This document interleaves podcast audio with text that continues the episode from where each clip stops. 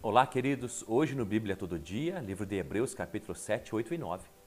Quero chamar a tua atenção. A primeira coisa que você deve fazer é ler as passagens, os capítulos do dia. Depois você assiste o vídeo e se ainda você tiver alguma dúvida, algum comentário, escreve aqui embaixo.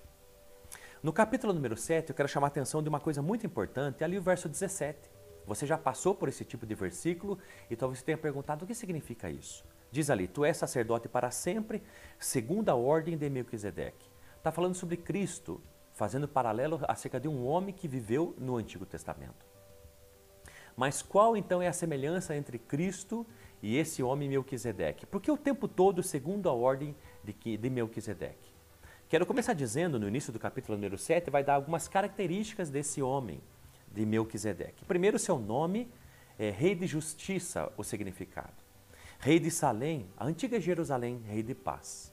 Então, a primeira coisa, Rei de Justiça e Rei de Paz. Não existe paz se antes não ser estabelecido justiça. É por isso que Jesus Cristo pode nos dar paz, seja no nosso coração, na nossa casa, no nosso casamento, num país, porque antes ele estabeleceu justiça, morrendo por nós na cruz do Calvário aplacando a ira de Deus e fazendo expiação pelos nossos pecados para todo sempre. Redenção eterna, salvação eterna para mim e para você. Se você está à busca de paz no seu coração, no seu casamento, primeiro estabeleça a justiça. Primeiro viva de forma justa. Segunda coisa muito importante sobre Melquisedeque, diz ali no verso número 3, ele era sem princípio de dias e nem fim de vida. O que significa isso? que ele não teve início nem fim? Claro que teve, mas o Antigo Testamento não se preocupa em dizer é, sua genealogia, seus ancestrais, quem era seu pai, nem se preocupa em dizer como que ele morreu, com quantos anos tinha. Da mesma forma, é um paralelo com Cristo Jesus. Jesus Cristo é o Alfa e o Ômega, o princípio e o fim. No verso número 4 fala sobre a grandeza desse homem, a tal ponto que o patriarca Abraão, que Deus fez uma aliança com ele, foi até ele e lhe ofereceu o dízimo. Antes de ser estabelecido, inclusive como ordenança, como mandamento na lei, é, é, o dízimo Abraão estava oferecendo então a Melquisedeque isso. Por quê? Por causa da sua superioridade. No verso número 7, no verso número 6 diz que Melquisedeque, ele não pertencia à linhagem de Levi, você sabe que Levi nasceu uh, séculos depois, na época de Moisés. Essa época aqui de Melquisedeque era a época de, do contemporâneo Abraão. Moisés ainda não tinha nem nascido. E já existia esse sacerdócio de Melquisedeque.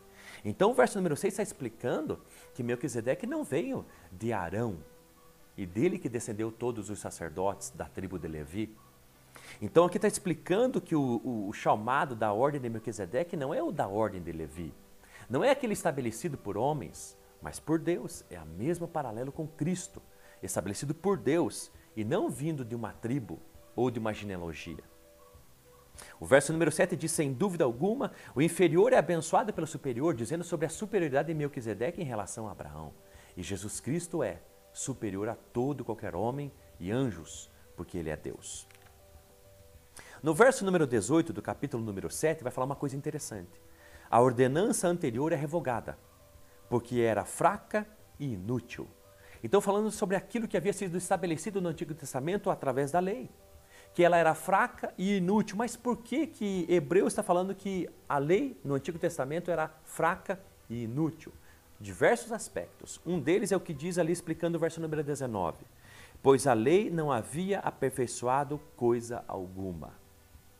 A lei, o, o sacrifício era feito. As pessoas vinham e sacrificavam. Havia expiação, sim, dos pecados, mas as pessoas iam embora sem uma transformação interior, sem uma transformação na mente, na forma de pensar, na consciência, sem aperfeiçoamento de cada um que vinha oferecer sacrifício. No Antigo Testamento havia apenas expiação do pecado, mas não perfeição das pessoas, não santificação delas. Não como é hoje que a gente pode chegar, sair de, da, né, de crianças espiritualmente e chegarmos à estatura da maturidade de homem adulto, à estatura de varão perfeito. Então a palavra de Deus vai dizer uma outra coisa interessante, porque que antigamente a lei, comparada agora com a graça, era inútil e fraca. Diz ali o verso número 23 do capítulo número 7. Ora, daqueles sacerdotes tem havido muitos. Por que, que são muitos? Em comparação a Jesus Cristo, é único. Porque antigamente muitos sacerdotes, muitos sumos sacerdotes, e hoje nós temos um só, que é o Deus Filho, nosso único sumo sacerdote perfeito. Por quê? Porque a morte os impede de continuar em seu trabalho, em seu ofício. Por causa do pecado do homem, que eram antes os sumos sacerdotes e sacerdotes, eles morriam. Diferente de Cristo. Por isso que a comparação da nova aliança eh, e da antiga aliança, a nova é superior. Por isso que comparado ao sacerdócio que Cristo exerce hoje para conosco em relação aos sacerdotes do Antigo Testamento, é infinitamente superior de Cristo, porque o de Cristo é perfeito. No capítulo número 8, então, vai falar sobre aliança.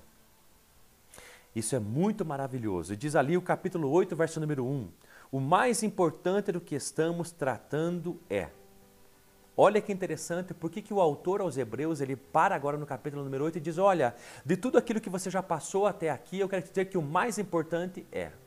E talvez você pergunte, curioso, o que, que é o mais importante que o autor está querendo dizer a nós acerca disso do livro de Hebreus? O mais importante é que temos um sumo sacerdote como esse.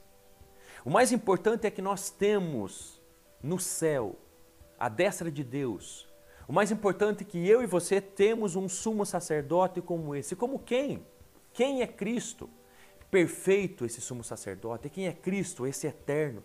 Quem é Cristo? Esse que intercede por nós o tempo todo. Quem é Cristo? Esse que tem compaixão de nós, porque se fez carne, habitou entre nós e sabe que passamos. Então, o mais importante de tudo isso até aqui é isso: é que nós temos um sumo sacerdote, o qual se assentou à direita do trono da majestade nos céus. Olha que interessante. E esse sumo sacerdote, Cristo, foi glorificado a tal ponto que ele ressuscitou dentre os mortos ao terceiro dia, a morte não pôde detê-lo, e ele hoje se encontra fisicamente à destra de Deus Todo-Poderoso no céu. Isso é glória demais. Mas mesmo com toda essa glória, olha o que Jesus está fazendo agora à destra de Deus, diz ali no próprio versículo número 2: e serve no santuário. Que santuário é esse? Na tenda, no tabernáculo que foi construído na época lá de Moisés? Não no Santo dos Santos verdadeiro, no céu. Ele, com toda essa glória que é o próprio Deus Filho, ele hoje serve, continua servindo. E você? E você, pastor, e você, líder espiritual, e você, avô, e você que já está avançado de dias, será que você chegou o tempo que você acha que precisa agora ser servido pelos mais novos? Ser honrado pelos mais novos? Não, faça como Jesus. Mesmo com toda a glória que você merece, continue a servir. Sirva a todos. A palavra de Deus ela é maravilhosa porque ela fala sobre isso, essa perfeição do sacrifício de Jesus, e é por isso que a nova aliança é superior à antiga aliança. Ainda no capítulo número 8, lá no verso número 13, vai dizer: Chamando nova esta aliança, ele tornou antiquada a primeira. Olha que maravilhoso, está dizendo que a nova aliança a graça é superior à antiga aliança, a lei.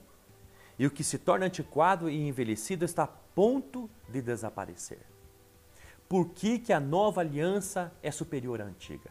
Porque a antiga aliança apenas mostrava os pecados, como uma luz que mostra a sujeira. Mas a nova aliança não. A nova aliança, ela não apenas mostra os pecados, mas também tem o poder para salvar, para limpar.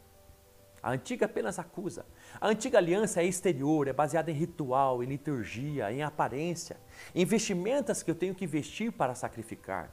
Na nova aliança, não. Ela é interna, ela é metanoia, ela é um arrependimento, ela é uma mudança na consciência. Ela aperfeiçoa as pessoas. A antiga aliança é um sacrifício contínuo, todos os dias e para sempre. Na nova aliança, não. É um sacrifício só que foi feito e não precisa mais. Jesus Cristo não precisa morrer de novo na cruz do Calvário. A primeira aliança é condicional. Existe a bênção de Deus, mas desde que sejamos fiéis. A nova aliança não, é incondicional. É a fidelidade de Deus mesmo que a gente seja infiel. Por isso que a nova aliança é superior à antiga. Na antiga aliança, as pessoas vinham e sacrificavam e pagavam pelos seus pecados para que fossem perdoados. Pagavam pelo inocente, no caso o animal, e ele era sacrificado. Na nova aliança, não. Na antiga era desempenho, o que eu tenho que fazer para ir para o céu. Na nova aliança, não. É o que Deus fez por mim através de Jesus Cristo. É por isso que a nova aliança ela é infinitamente superior à antiga. Por isso que era necessário, diz ali o verso número 10, uma, uma, uma reforma, uma nova ordem. Por isso que se fazia necessário isso, porque a antiga aliança, porque, porque o antigo sacerdócio era inferior à nova aliança e ao sumo sacerdote que nós temos hoje, que é Cristo perfeito. E por fim, eu quero dizer que o sangue de Cristo, como diz ali no verso número 11, ele veio, adentrou e obteve. Cristo veio, se fez carne, habitou entre nós e morreu por nós para uma expiação eterna e absoluta e perfeita foi crucificado pelos nossos pecados, ele adentrou esse santo dos santos verdadeiro que é o céu, e ele teve, como diz ali o verso número 12, eterna redenção para mim e para você. Qual é o preço? Preço do seu sangue, diz ali o verso número 2. Diferente do sangue de animais, como diz o verso número 13, por isso que aquilo que Jesus Cristo fez é superior. Essa é a palavra de Deus. Isso deve queimar o meu e teu coração e você deve entender que Jesus Cristo é superior a tudo e a todos. Sirva-o. Coloque Ele no centro da tua vida e com paixão ardente a cada dia. Deus te abençoe.